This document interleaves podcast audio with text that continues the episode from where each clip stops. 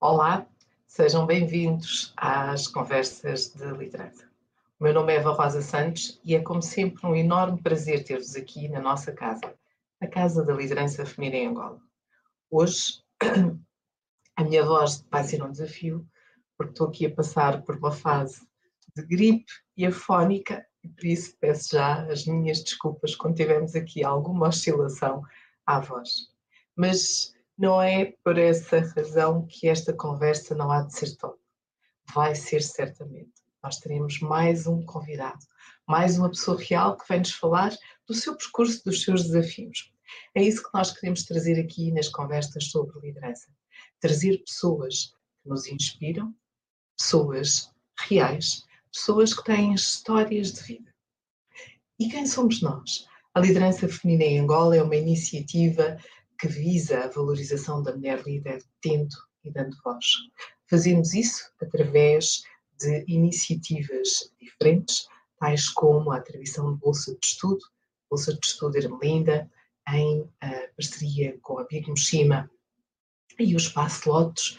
Também fazemos programas de coaching um, de responsabilidade social e também programas direcionados para as empresas. Queremos valorizar as nossas mulheres líderes, as vossas mulheres líderes. Queremos também trazer uma maior consciência para estes temas relacionados, sim, com a liderança, mas com a liderança feminina e tudo aquilo que envolve, com os temas de inclusão. Afinal, só assim podemos construir, de facto, uma mudança positiva. É isso que queremos também fazer e por, e por essa razão o quinto objetivo do desenvolvimento sustentável é um dos nossos principais pilares, a igualdade do género. Já sabíamos que até 2030 não conseguiríamos lá chegar, mas se baixarmos os braços e se nada fizermos, então nem 2030, nem 2040, nem 2050. Talvez nunca.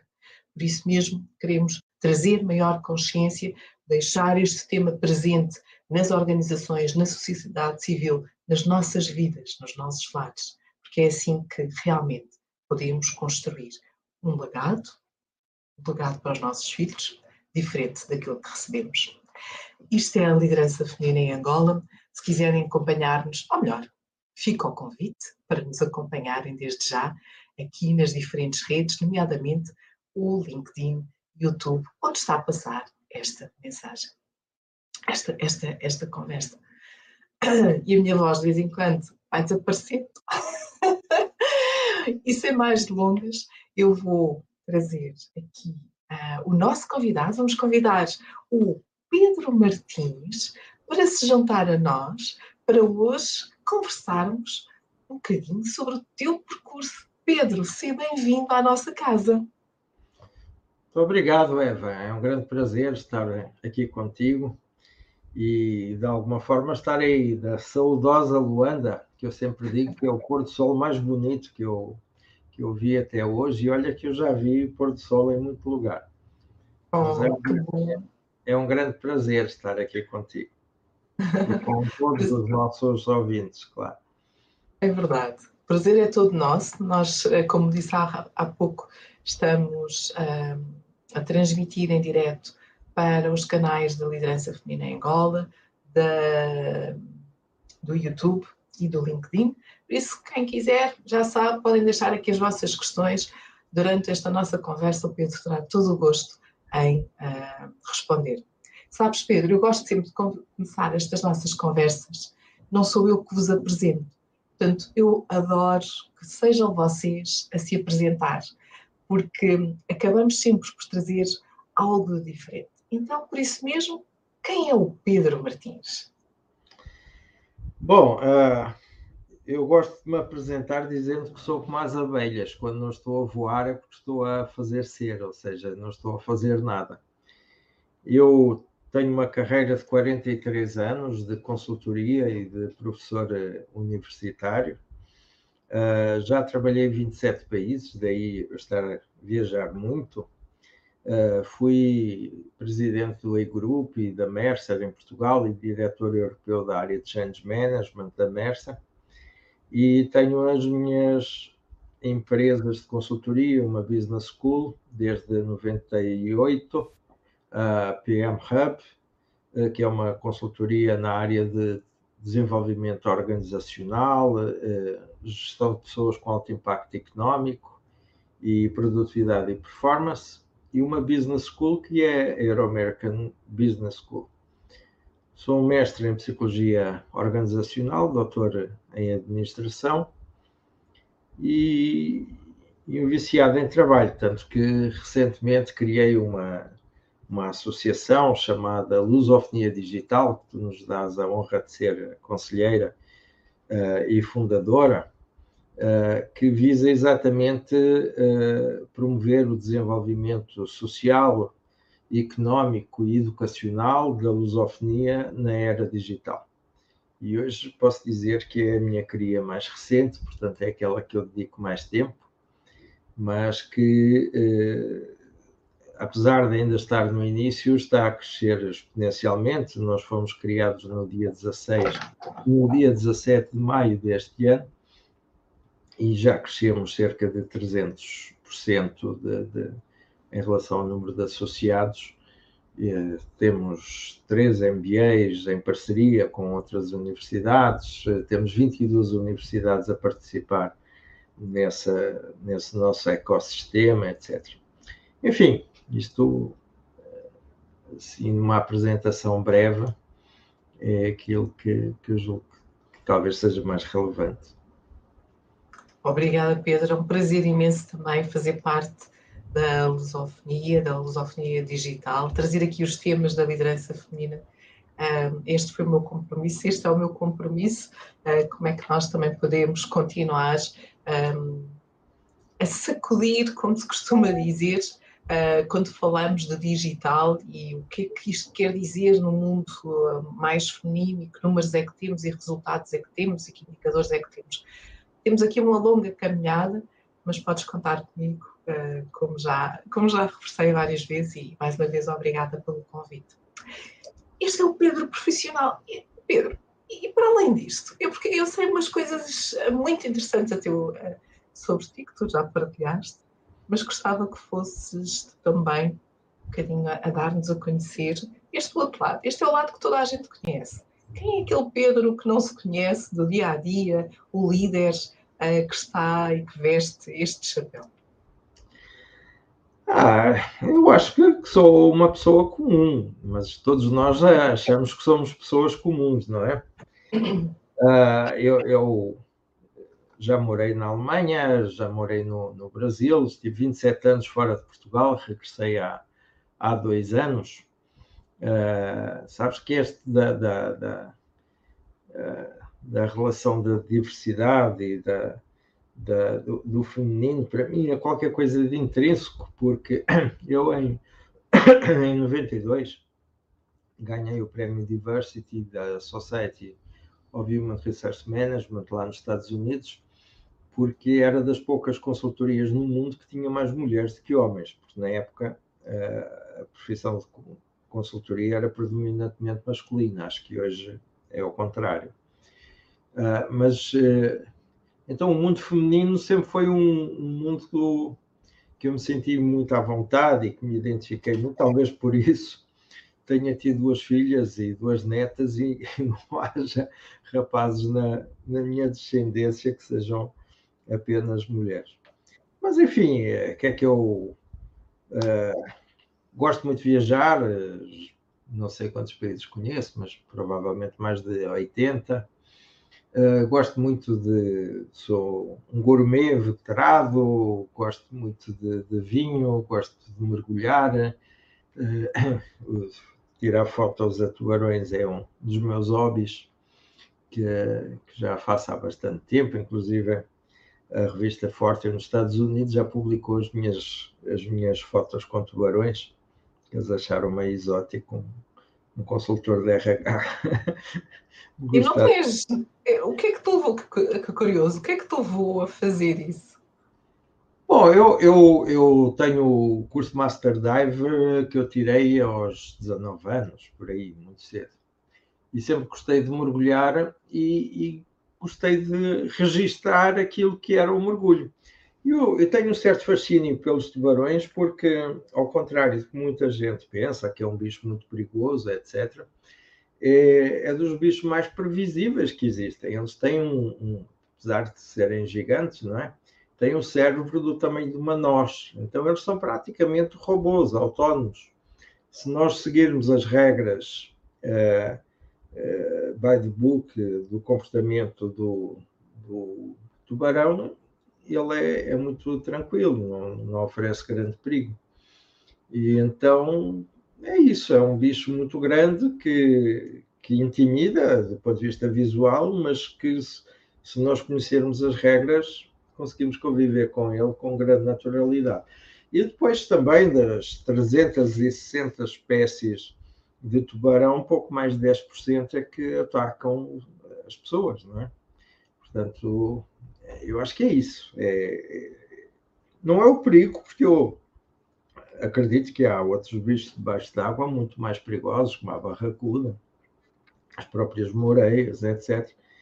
Uh, ah, mas é, é, talvez a sensação de nós controlarmos um, um ser uh, aparentemente tão poderoso que nos podia eliminar se nós não tivéssemos os cuidados necessários. Então, esse fascínio entre o perigo e o controle realmente me leva a procurá-los para, para, para fotografar.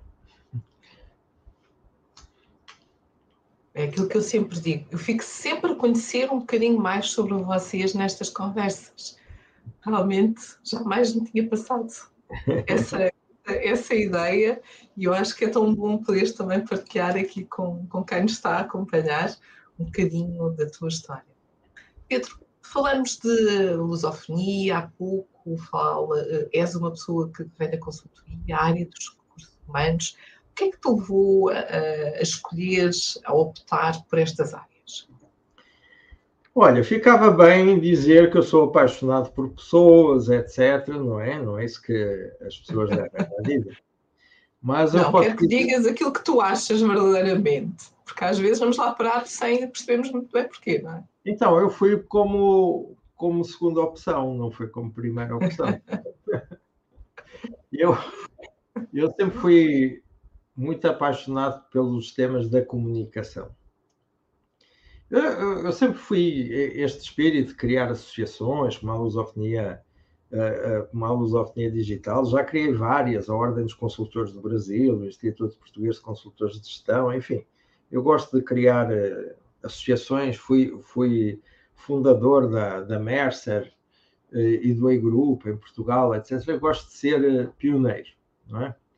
E, e há muitos anos atrás eu trabalhava na RTP, era produtor da, da RTP e, e fiz o meu curso de psicologia ao mesmo tempo que eu trabalhava na, na RTP e quando terminei o curso de. Fui, fui da primeira turma que em Portugal houve de Psicologia Social e Organizacional, e, e na altura recebi um convite de uma agência de publicidade uh, que tinha uma empresa, que era a Saatchi Saatchi, que tinha uma empresa de comunicação interna para criar um negócio da comunicação interna em Portugal.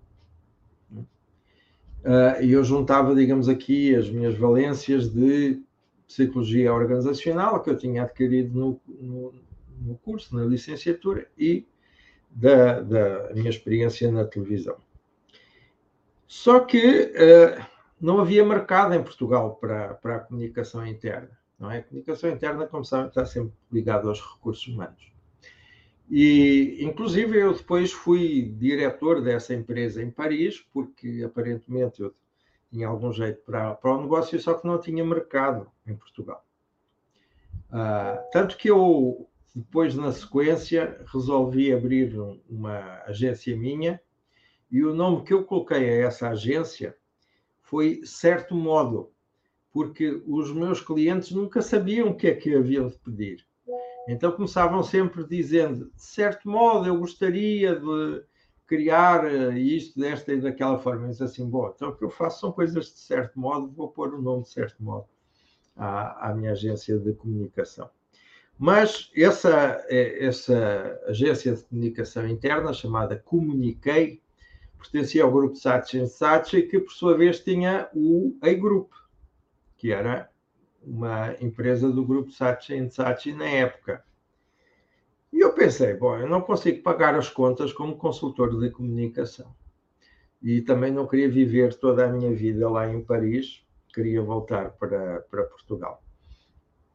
E pensei, bom, se eu tenho um curso de psicologia organizacional e estou num grupo de empresas que tem a maior empresa do mundo de consultoria de recursos humanos, vou para a área da consultoria de recursos humanos, porque eu conseguia fazer o trânsito direto. Então foi assim que eu, que eu fui para, para o RH.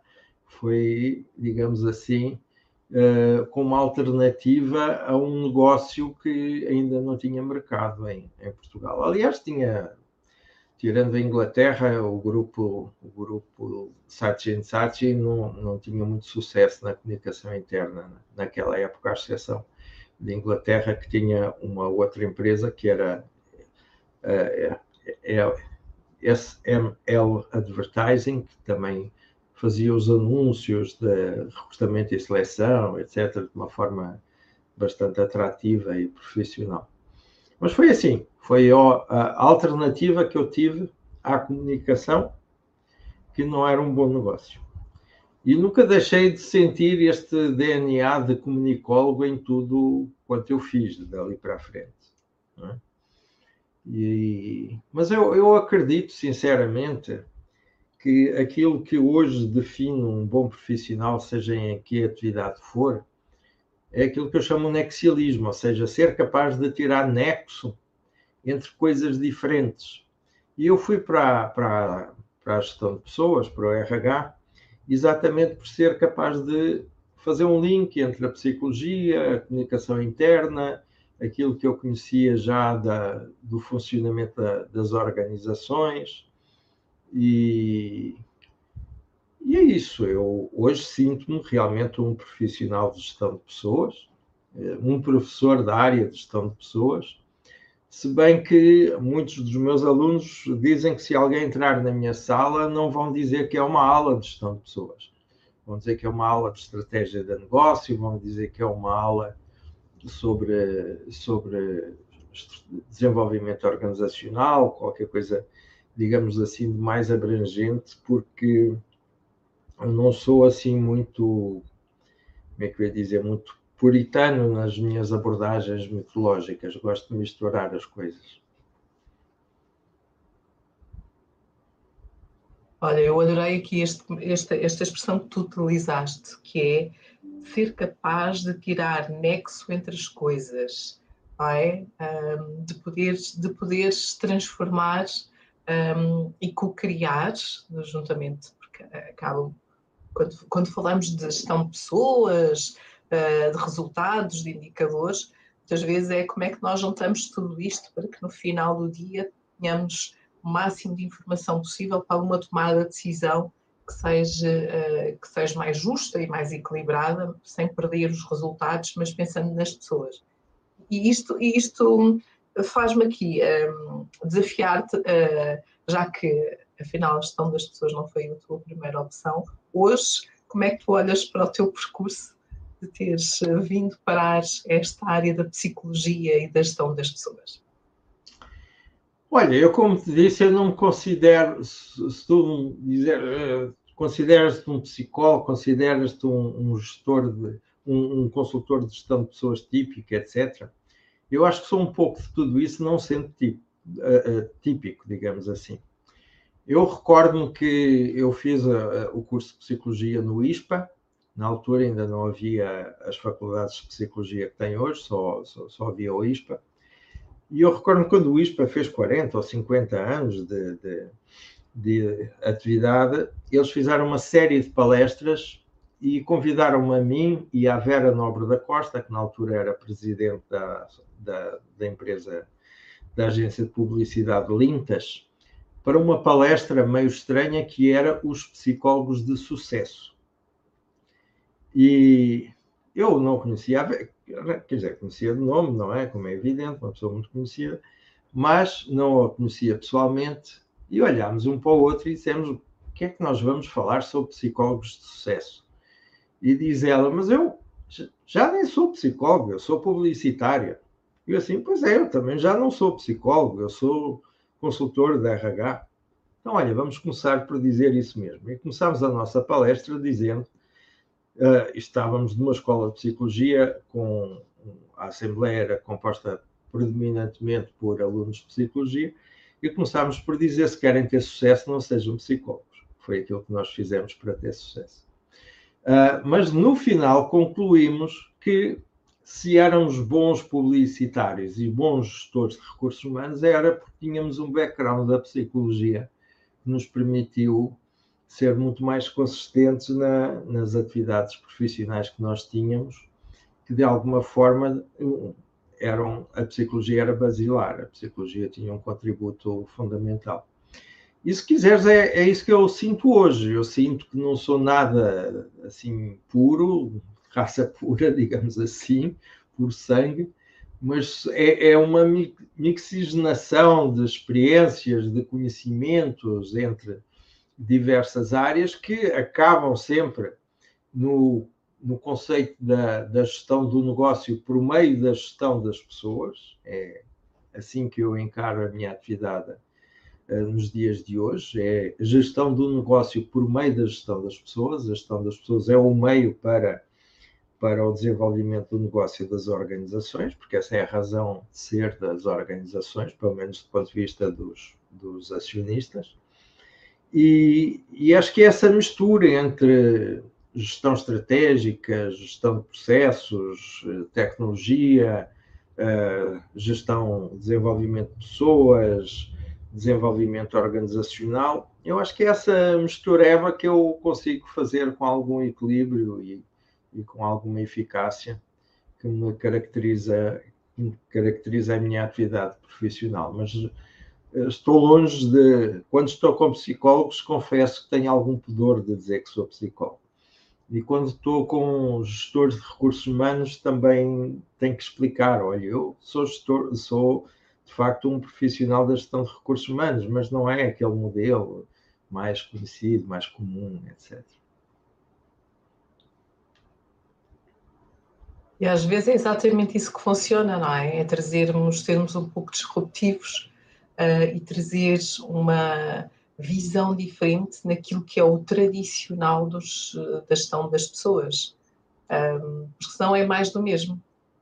É, é isso pelo menos que, que tem dado certo comigo. Uh, eu conheço algumas pessoas que são, aliás, académicos brilhantes, mas as coisas comigo aconteceram meio por acaso, sabes? Eu nunca fui assim uma pessoa de planear muitas coisas. Por exemplo, eu nunca pensei em fazer um doutoramento, para teres uma ideia. Fiz o, o doutoramento já perto dos 50 anos de idade. E, e foi a convite do reitor do ISCTE, o um dia o Luís Reto ligou-me e disse: Olha, Pedro, nós vamos começar um, uma vez mais, fui pioneiro, não é? Uh, vamos começar um novo tipo de doutoramento em Portugal, chamado DBA, que seria o, o equivalente ao MBA, mas em, em doutoramento, não é? Que traduzido para português corrente era um doutoramento em administração aplicada.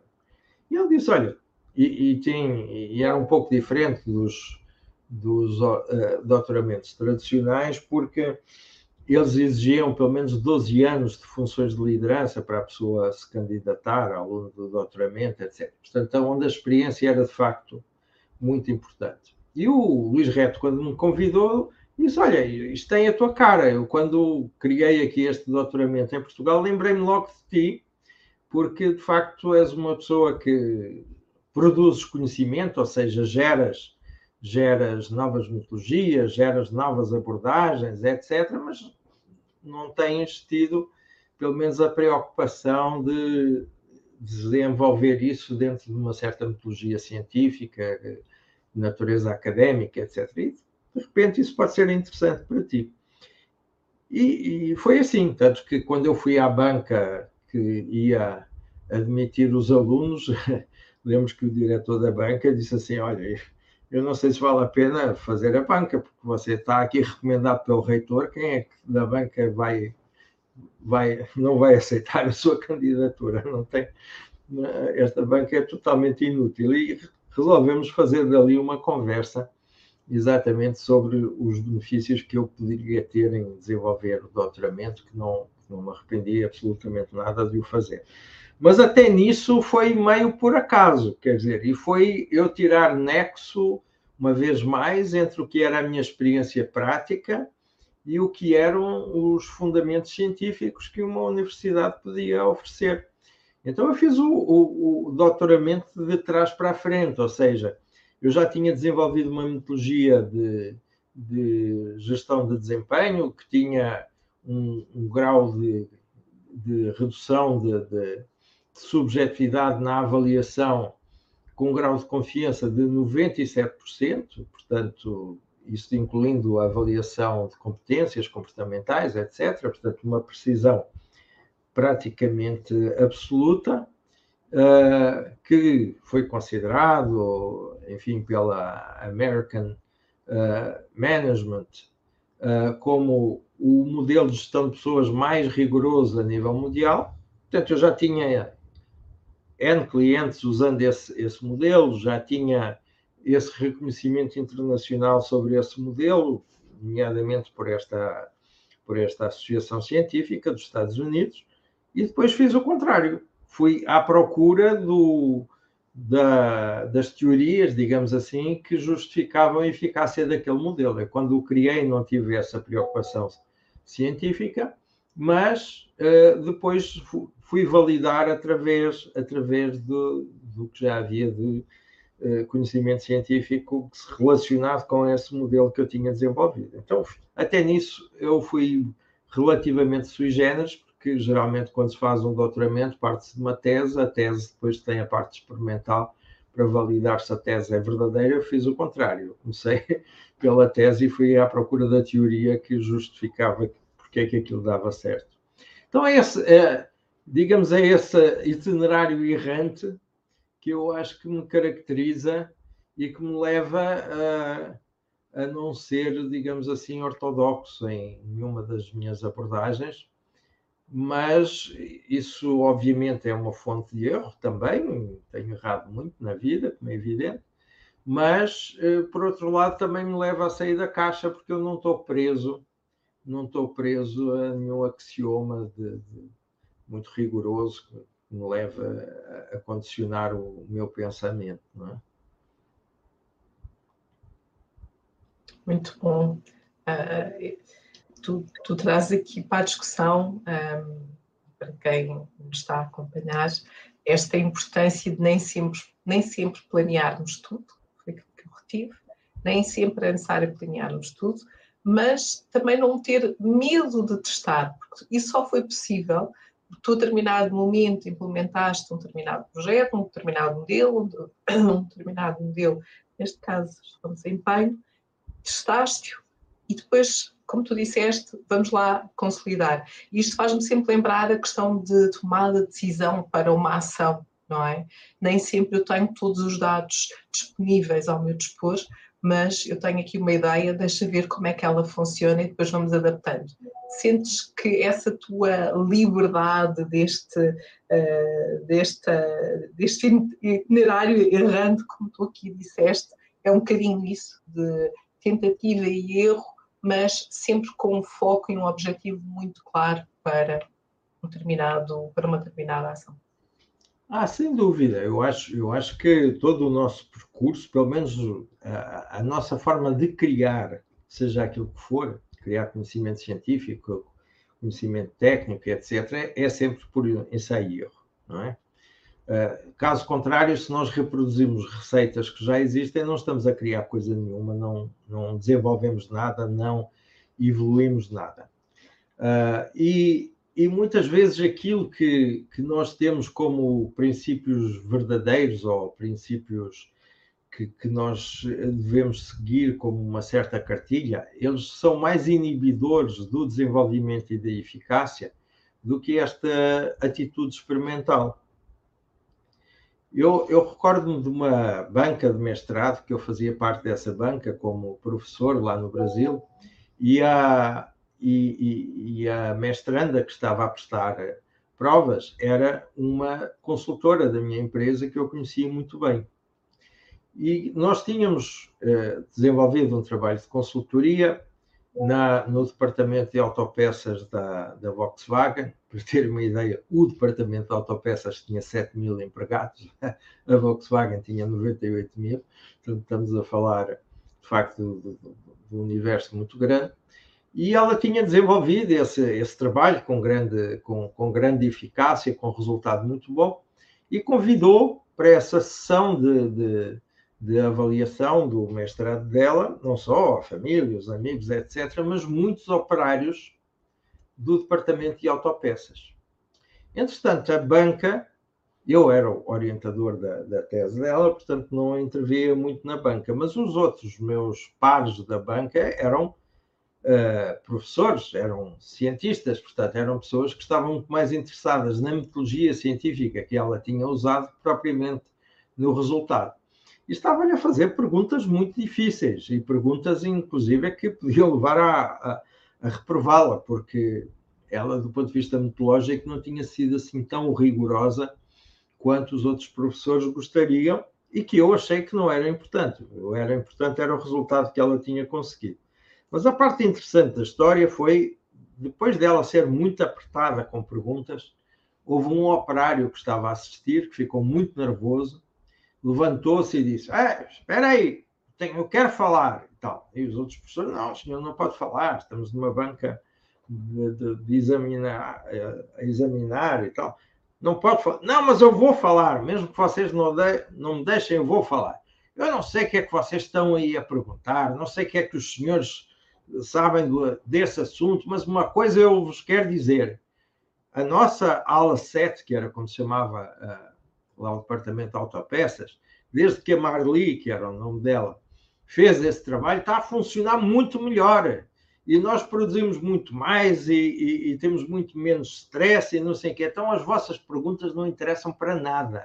Nós que estamos lá é que já aprovamos porque nós é que somos, a, a, digamos assim, a, os melhores examinadores do trabalho dela. Bom, aquilo rompeu com um aplauso da, da, das pessoas que estavam a assistir, levantaram-se, aplaudiram e acabou, obviamente, a banca examinadora, porque quem é que depois a seguir ia fazer uma pergunta depois desta intervenção brilhante.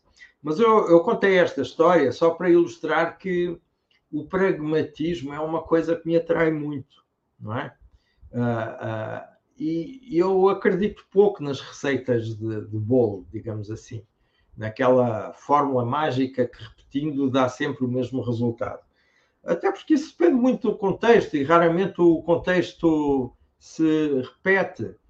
Também aprendi uma coisa há muitos anos que é, não há, é nada é mais prático do que uma boa teoria, ou seja, nós não precisamos de inventar a roda cada vez que precisamos de uma roda, já existe a roda. Então, mas é uma vez mais usando o, aquele, aquele termo do nexialismo que nos dá a noção certa das coisas, é ser capaz de ter um, um background académico, teórico, de ter uma experiência de vivência prática e ter esta abertura à mudança e à disrupção que nos leva a fazer, às vezes, coisas com as quais nós nem temos conhecimento teórico, nem temos experiência prática, mas que vale a pena tentar, uh, porque podemos obter bons resultados com uma boa ideia. É? E nos dias que, que, correm, com a disrupção que nós, que nós hoje vivemos, é, eu acho que esta atitude é, é, é, faz cada vez mais sentido. Esta abertura à mudança e ser capaz de experimentar. Agora, obviamente, eh, é preciso consistência nesta parte experimental. Senão haver uma aventura de, de gente louca, não é? E essa consistência que é dada pela, pelo nosso background, por aquilo que nós conhecemos, por aquilo que nós já vivemos e que nos leva a fazer coisas totalmente diferentes. Não é? E de diferente uh, na, tua, na tua história e na, ao longo da tua vida, quem são os líderes que te inspiram e porquê, Pedro? Ah, os líderes, olha, assim, herói, um herói, talvez eu não tenha esse herói. Eu tenho experiências que me marcaram, que me influenciaram muito. E essas experiências foram, digamos assim, vivências que eu fui tendo ao longo da vida. Do ponto de vista profissional, uh, sem dúvida que, uh, que foi o, o, Manuel Tavares da Silva, que as pessoas da minha geração devem conhecer. Ele foi primeiro presidente da CEGOC em Portugal, foi diretor, foi, foi professor do ISPA. Ele morreu muito novo, morreu com 42 anos, mas que ele tinha exatamente este espírito pragmático das coisas. É, é, ele tinha um, bom, um excelente background teórico, mas valorizava muito a experiência prática e valorizava muito o conhecimento adquirido através da experiência. Então, talvez hoje não se passe um mês que eu não me lembre dos ensinamentos dele e que eu não pense que numa situação mais difícil o que é que ele faria se, se ele tivesse perante essa situação. Agora, os meus, os meus outros líderes, eh, tenho líderes em, em todas a, as áreas, eh, sei lá, na filosofia de vida gosto muito do Hemingway, eu me sinto assim meio, meio errante aí pelo mundo, como eu disse, já trabalhei em 27 países, já viajei muito, eh, ele gostava de pescar, eu gosto de mergulhar, ele, ele valorizava uh, o ser bom vivant, né, que é uma expressão não sei se ainda hoje se usa, mas uh, as pessoas que curtem a vida, que estão numa vibe positiva perante a vida, uh, por exemplo, era, era um tipo de, de, de inspiração. Ah, depois temos no campo da liderança, por exemplo, o Rancharon, que, que me interessa bastante aquela visão que ele tem menos romântica da, da liderança, uma, uma liderança mais para a execução, uma liderança mais virada para, para a obtenção de resultados. Uh, enfim, uh, é como eu disse, eu não tenho propriamente um santo a quem coloco uma vela diária. Tenho as experiências que eu obtive várias, com várias pessoas e que me inspiraram para chegar aos dias de hoje. Sei lá, tive aulas com o Jean Piaget no, no campo da psicologia, do Jacques-Philippe Lyons, Michel Bonamy, uh, Abraham Mousse, etc., que obviamente eram gurus que, que eu venerava, mas não vou dizer que eles, como um todo, uh, fossem uma inspiração para mim. Mas, obviamente, que muitos dos, das, das facetas deles me inspiram. E também, uma vez mais, aqui vem a, história do nexialismo, ter o nexo entre as características de um e de outro e formam a minha forma então, de estar na profissão e na vida. Então deixa-me pegar exatamente nisto que acabaste de dizer, as características. E que características são estas que tu valorizas numa liderança? Bom, uh, aquelas que eu, que eu valorizo, que eu procuro seguir digamos assim, na medida em que eu sou líder, não é? Crio e lidero várias organizações. Uh, a primeira é a empatia. Eu acho que se nós não nos colocarmos no lugar do outro, nós somos incapazes de uh, liderar, seja aquilo que for. E no lugar do outro é dos outros, dos diversos stakeholders da organização. Porque nós muitas vezes colocamos o líder num, numa relação, digamos assim, quase psicológica ou emocional, e não vemos que ele tem um papel, na maior parte das vezes, de gestor também. Não é? Portanto, ele tem responsabilidades perante os acionistas, ele tem responsabilidades perante os clientes, ele tem responsabilidades perante os fornecedores e, obviamente, responsabilidades perante os colaboradores. Então, eu acho que a primeira característica é a empatia, ser capaz de nos colocar no lugar dos outros, e neste caso é dos outros todos, destes stakeholders que eu acabei de, de referir. Nos dias de hoje, eu acho que o líder já não é mais aquele que estabelece metas para os outros seguirem. Eu acho que o líder dá um direcional, mas não, não estabelece a meta, porque a meta é limitadora, não é? Até porque nós estabelecemos as metas sempre em função da nossa experiência pessoal. E se nós estamos numa relação de empoderamento com os nossos colaboradores, nós temos que acreditar que eles sejam capazes de fazer muito melhor do que nós. Então não faz sentido nós impormos uma meta para eles. Agora, faz sentido, face à nossa experiência, face às nossas crenças, darmos um direcional e estar abertos à discussão do, do direcional. Como nós vivemos num, num mundo bunny, não é? Num mundo imprevisível, num mundo muito frágil, etc., talvez não faça sentido nós termos ciclos de gestão muito longos, faz sentido termos ciclos de gestão muito mais curtos. Então, os nossos projetos têm de ser muito mais curtos, as nossas equipes provavelmente têm de ser mais efêmeras, não é? Uh, muitas vezes ouço as pessoas dizer: bom, as pessoas não saem da empresa por causa da remuneração ou por causa da organização, é por causa do líder. Que bom! Eu, o meu objetivo é que todos os meus colaboradores saiam da minha empresa e vão muito mais longe do que aquilo que conseguiriam ir se continuassem na minha empresa. Se vocês entrarem no meu LinkedIn, tem lá mais de aproximadamente umas 200 pessoas fazendo comentários, e vocês veem que temos lá vice-presidentes até de grandes organizações mundiais que dizem que começaram como trainee comigo e que dizem se eu cheguei onde cheguei foi porque tive um bom começo, etc. Isso é a coisa que me deixa mais feliz como líder é dar oportunidade de desenvolvimento e não cativar as pessoas. Uh, então, há um, um, conjunto de.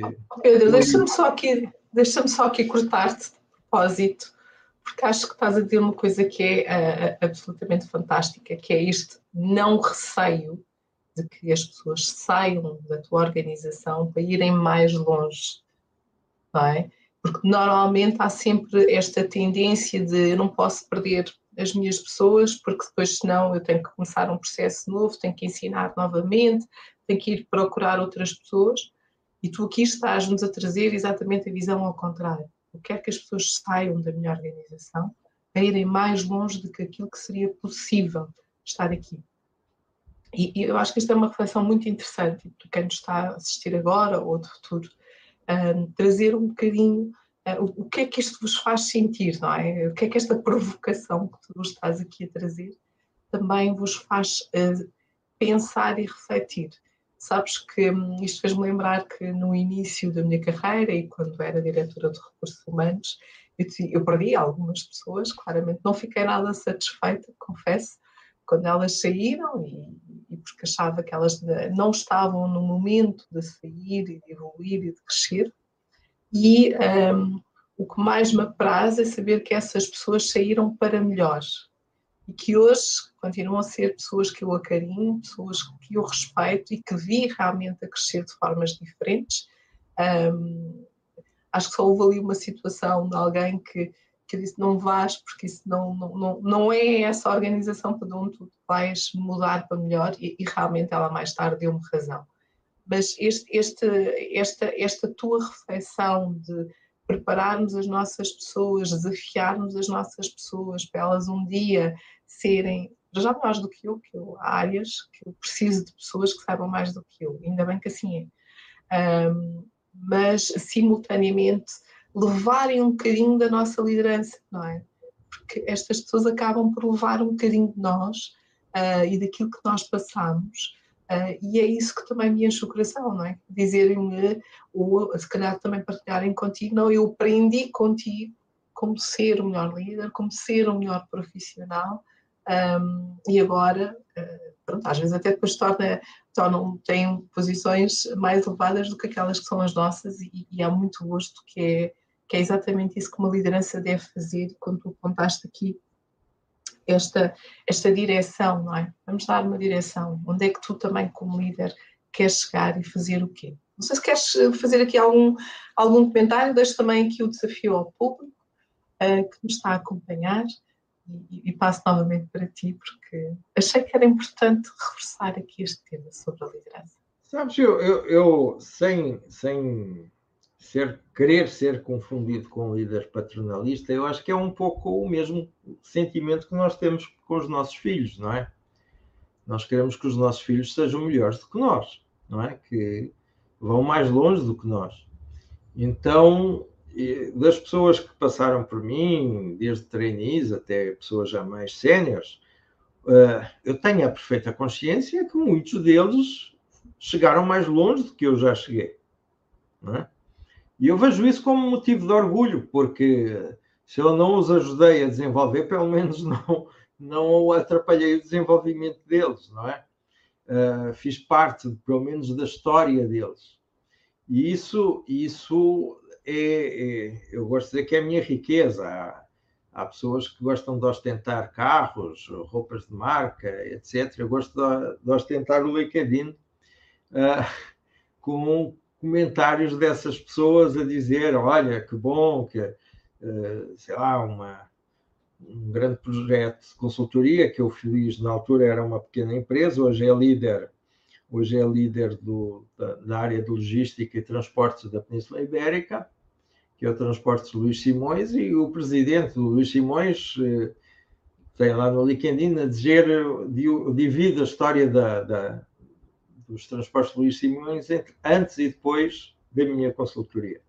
Então, isso é a minha vaidade, digamos assim, é, é, é aquilo que, que eu acho que vale a pena é, aquilo que nós fazemos. É ser capaz de deixar um legado na vida dos outros e esse legado que seja que os outros fiquem melhor depois da, da nossa passagem pela vida deles. E isso também se passa, obviamente, eh, pelos, pelos uh, subordinados hierárquicos que eu tive ao longo da vida. Porque repara, se é verdade que eles aproveitaram o convívio comigo e com os colegas, obviamente o desenvolvimento não é feito só pelo líder, é pelo, pelo grupo onde a pessoa está inserida. Se eles aproveitaram isso para ir mais longe, é porque eles usaram, digamos, esse aprendizado também dentro da organização, quando estava dentro da organização. Então não é investimos e ele foi embora. Não. Investimos, ele deu o seu retorno e tinha asas para voar e foi voar sozinho. E, se nós inibimos esse desenvolvimento das pessoas, é que eles não dão retorno nenhum à organização, se não tínhamos dúvidas nenhumas. Eu prefiro alguém com uma ambição de querer ir mais longe do que alguém que se conforma com, com o que tem. Porque enquanto ele lá está, ele com certeza vai ser muito contributivo. Agora, a nossa arte, digamos assim, é estar sempre a renovar esse espólio de pessoas proativas, contributivas, etc., para que, à medida que sai um, entra o outro, e o nível de, de performance e de compromisso das pessoas mantém-se bastante elevado.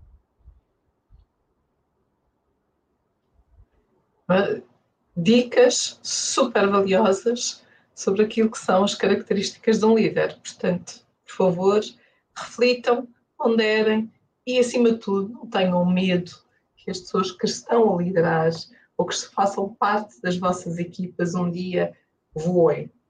Porque nós voam um bocadinho connosco. nós estamos aqui já na nossa reta final e, como habitualmente, eu também gosto de sempre perguntar aos meus convidados uma sugestão. Pode ser um. Eu, eu agora já não, não me deixo só pelo livro. É verdade, eu tenho ali ali o meu, o meu póster amazing.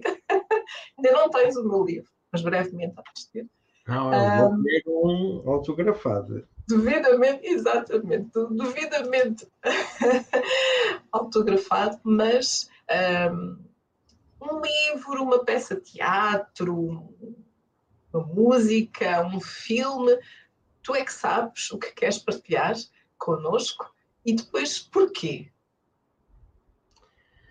Olha, ah, isso não é assim muito técnico, mas como tu disseste, nós naturalmente temos outras facetas da vida que não são exclusivamente as profissionais.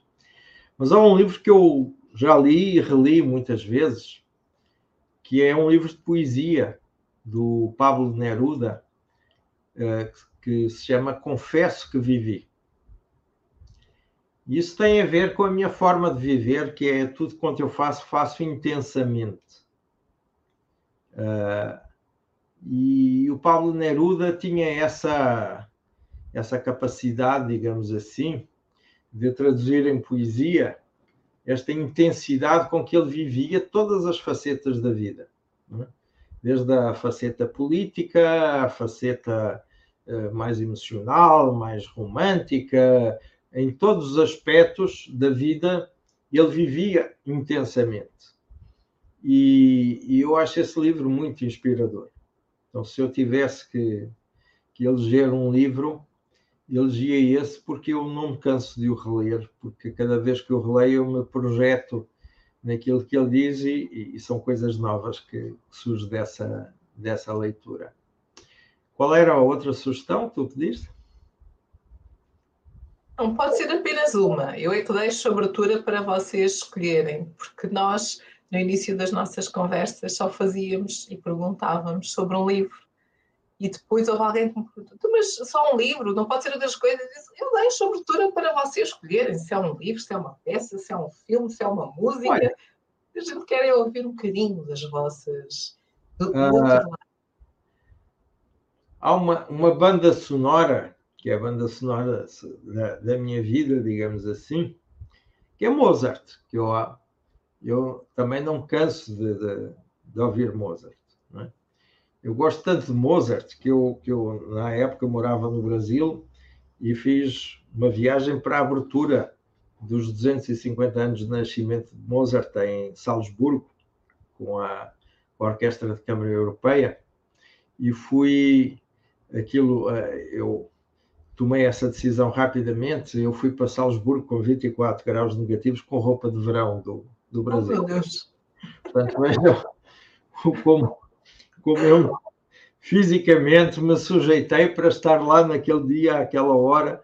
Tal era a minha paixão de Mozart. E, e mesmo sempre que vou a Londres, tem ali uma igrejinha perto de Trafalgar Square, que é Stanford upon Avon, tem uma orquestra de câmara que toca às sextas-feiras às seis da tarde, eh, sempre um pequeno concerto de câmara de Mozart e eu sempre que vou a Londres vou ver. Então, essa é, é a minha banda sonora. E tu me perguntas porquê? Porque eu acho que o Mozart tinha essa genialidade de ser disruptivo.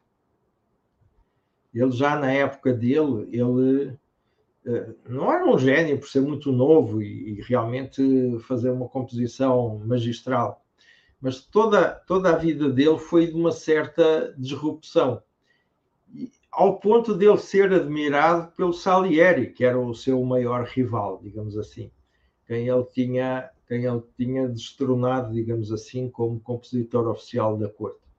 Até há quem diga que ele compôs o Requiem dele, não é? Já numa fase terminal da vida dele, e quem o terminou foi o próprio Salieri, que ia visitá-lo e que quando Mozart já não conseguia escrever, que ele, que ele o Mozart lá trauteava e o Salieri, que era, repito uma vez mais, o grande concorrente dele, acabou por escrever isso. Então é uma história de vida admirável que eu, quando ouço a música dele, relaciono também com a vida dele. É? Eh, e, e, sobretudo pela capacidade de disrupção que ele teve da época de nós hoje não conseguimos ouvir a, a, música que o Mozart compôs, porque ele comprou-os para instrumentos que já não existem, não é? Uh, por exemplo, ele compôs para piano forte e nós hoje assistimos no piano tradicional, não é? Então, uh, isso também, esse mistério, digamos assim, de nós hoje termos uma interpretação daquilo que ele fez e não aquilo que ele fez originalmente, repito, porque os instrumentos já são outros, eh, também ainda torna mais misterioso e mais aliciante isso. Mas são, como vês, sou bastante eclético, não é? Eu vou da poesia à música clássica. Uh, isso, isso me inspira. Adoro. Adoro. E nós estamos aqui a ter uma conversa inspiradora, mas como sempre, estas conversas que eu adoro têm, estão a chegar ao fim. E por isso mesmo eu gostava de partilhar com todos vocês, contigo, Pedro, aquilo que eu levo da conversa de hoje. Pode ser? Por favor. Nosso convidado da nossa conversa sobre liderança é o Pedro Martins, conversa número 96. E o Pedro partilhou ao longo desta conversa 43 anos de trabalho, 27 anos, 27 anos vividos em diferentes países. Trabalhou em grandes empresas de consultoria, é uma empresa na área de Business School desde 98. Mestre em Psicologia Organizacional, doutor organizacional, é viciado em trabalho e por isso mesmo lançou mais um desafio, a Associação da Lusofonia Digital criada recentemente, a 17 de maio de 23, e que já conta com um crescimento de mais de 300%. Tenho muito gosto de fazer parte dessa associação. Considera-se uma pessoa comum, mas a nível profissional, em 92, quando ainda não existiam mulheres consultoras, recebeu um prémio da Mercer nos Estados Unidos, exatamente por fazer a diferença e ter mais mulheres na área da consultoria do que aquilo que era normal na altura. Por isso, vive também a nível pessoal e familiar no mundo feminino, tem duas filhas e duas netas. Gosta de viajar, é gourmet, gosta de um vinho, tirar fotografias. E aqui descobrimos uma veia interessante. Gosta particularmente de tirar fotografias a tubarões, tendo já tido as suas fotos exibidas. Vou à procura, Pedro. É também alguém que considera esta, esta necessidade de, esta sensação de dominar e de ser tão poderoso. Porque afinal, esta relação com o tubarão, temos respeito, temos medo, mas se for controlado, é uma sensação tão rica. Falou-nos da sua escolha profissional e confessa que RH não, não foi a sua primeira opção. Deveria dizer a gestão das pessoas é algo, mas não. Gostava era de comunicação. Trabalhou na RTP como produtor e, no entretanto, fez o curso de Psicologia Organizacional. Mas a comunicação, especialmente a comunicação interna, ainda não tinha mercado e, por isso mesmo, criou uma empresa que era de certo modo. Porquê? Porque toda a gente, de certo modo, dizia que não conseguindo pagar contas como consultor de comunicação, estava em Paris e também queria voltar para Portugal. Volta, regressa e em Portugal começa a trabalhar então dentro desta área. Afinal, tinham a sua licenciatura. E considera que é alguém que é capaz de tirar nexo entre as coisas diferentes. Fez psicologia no ISPA. E quando fui convidado agora mais recentemente para uma palestra no ISPO os psicólogos de sucesso perguntou-se, mas afinal o que é que eu vou falar nos psicólogos de sucesso? E deixou logo assim como primeira mensagem, para terem sucesso, não sejam psicólogos. Mas concluiu que afinal a psicologia era bom para o sucesso que teve ao longo da sua vida gosta de nos desafiar. Não, é, não se considera um puro sangue, mas sim um mix de experiências, da gestão de um negócio por um meio das pessoas. Mistura entre gestão estratégica, desenvolvimento das pessoas, organizacional, faço com algum equilíbrio e eficácia que caracteriza a minha atividade. Tenho algum poder em dizer, tenho algum pudor em dizer que sou psicólogo mas eu acho que ele é um psicólogo. A palavra. Gosta de ser e de ver as coisas de forma diferente. E diz-nos mesmo, nunca foi de planear. Fiz o doutoramento já perto dos 50 anos, no é, quando na altura veio o MBA. Fui convidado pelo reitor, Luís Reto. 12 anos de experiência era aquilo mínimo que se deveria ter para fazer. E quando foi feito o convite, aquilo que sentiu é oh, realmente é isto. Não planeio. Tiro, mexo entre a minha experiência prática e aquilo que uma universidade me podia oferecer. Por isso mesmo este programa, programa um modelo que fez de gestão de desempenho, procurou as teorias. Primeiro, executou e depois consolidou com conhecimento científico. É um eterno errante uh, que caracteriza e não sou e não sou ortodoxo nas minhas abordagens. Isto é um pouco aquilo que o Pedro falou sobre, sobre si. O, o pragmatismo atrai-me muito. Nada é mais prático do que uma boa teoria. Ser capaz de ter um background académico, prático e ter abertura para a mudança. Tentar e ter uma boa ideia. E é preciso, acima de tudo, consistência. Quando falamos de uh, líderes inspiradores, partilhou que não tem nenhum herói. Tenho experiências que me marcaram muito na vida. A nível profissional, Manuel Tavares da Silva, primeiro presidente da CEGOC, tinha um background espetacular, prática e conhecimento adquirido. Infelizmente morreu demasiado cedo, com 42 anos. Mas penso sempre nele, como é que ele faria? Como é que ele pensaria, abordaria este tema? Adora Hemingway, porque talvez, porque ele gostava de pescar, e eu gosto, acima de tudo, de mergulhar, de ser um bom vivan.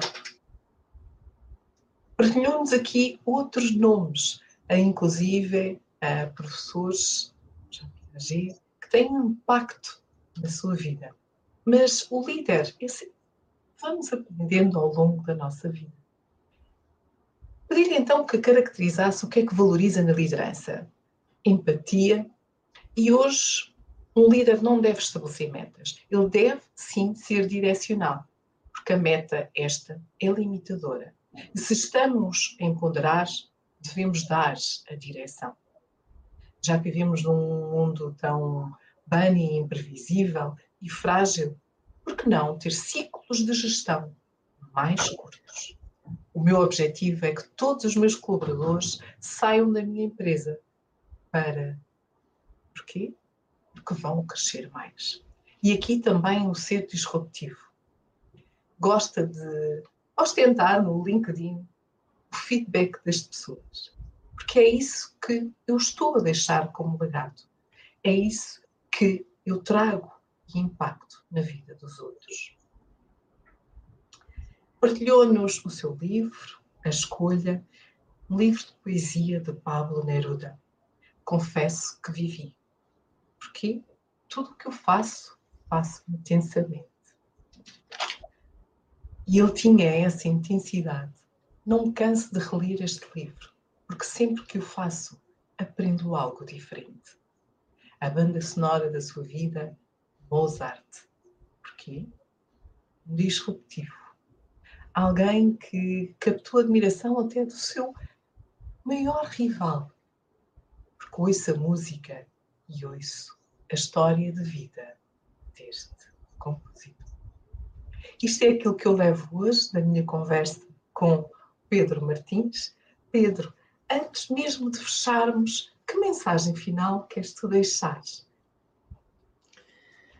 Bem, é, eu, eu não me sinto capaz de dar uma mensagem final. Aquilo que eu, se há alguma coisa que eu posso ter ajudado a quem nos está aqui a ouvir, é que não tenham receio de ser vocês mesmos que façam sempre aquilo que vos der na gana, eh, obviamente com responsabilidade e com propósito, não é? Mas, mas é, é nos dias de hoje não vale a pena olhar muito para o passado. Temos que nos posicionar em relação ao futuro com uh, novos parâmetros, com, com uma abertura mental uh, total. E, e, é isso que eu, se eu tenho uma mensagem, é isso. Vivam como eu vivo a vida intensamente, mas sem preconceitos de nenhuma espécie. Adoro. Acho que não há melhor forma de terminarmos esta nossa conversa. Eu quero agradecer, Pedro, por teres aceito o nosso convite, o convite da liderança feminina em Angola, estar aqui na nossa casa para falares um bocadinho de ti. Estas histórias de pessoas reais, com histórias reais. É isto que nós queremos trazer às nossas conversas sobre liderança. A ti, gratidão por teres aceito. Ao nosso público, gratidão pela vossa presença. Já sabem, nós estaremos aqui uh, acho que é para a próxima semana, não. Para a próxima semana não, daqui a 15 dias, a ver se entretanto a minha voz volta a estar recuperada e no entretanto, no entretanto inspirem. E aproveitem, subscrevam as páginas da Liderança Feminina em Angola. Precisamos de si, do seu apoio, da sua voz, para podermos ter mais voz. Pedro, muito obrigada. Eu é que agradeço, Eva. É um prazer estar aqui contigo hoje e com, com os nossos ouvintes também. Muito obrigada. Já sabem, aguardamos por si dentro de 15 dias. Fiquem bem.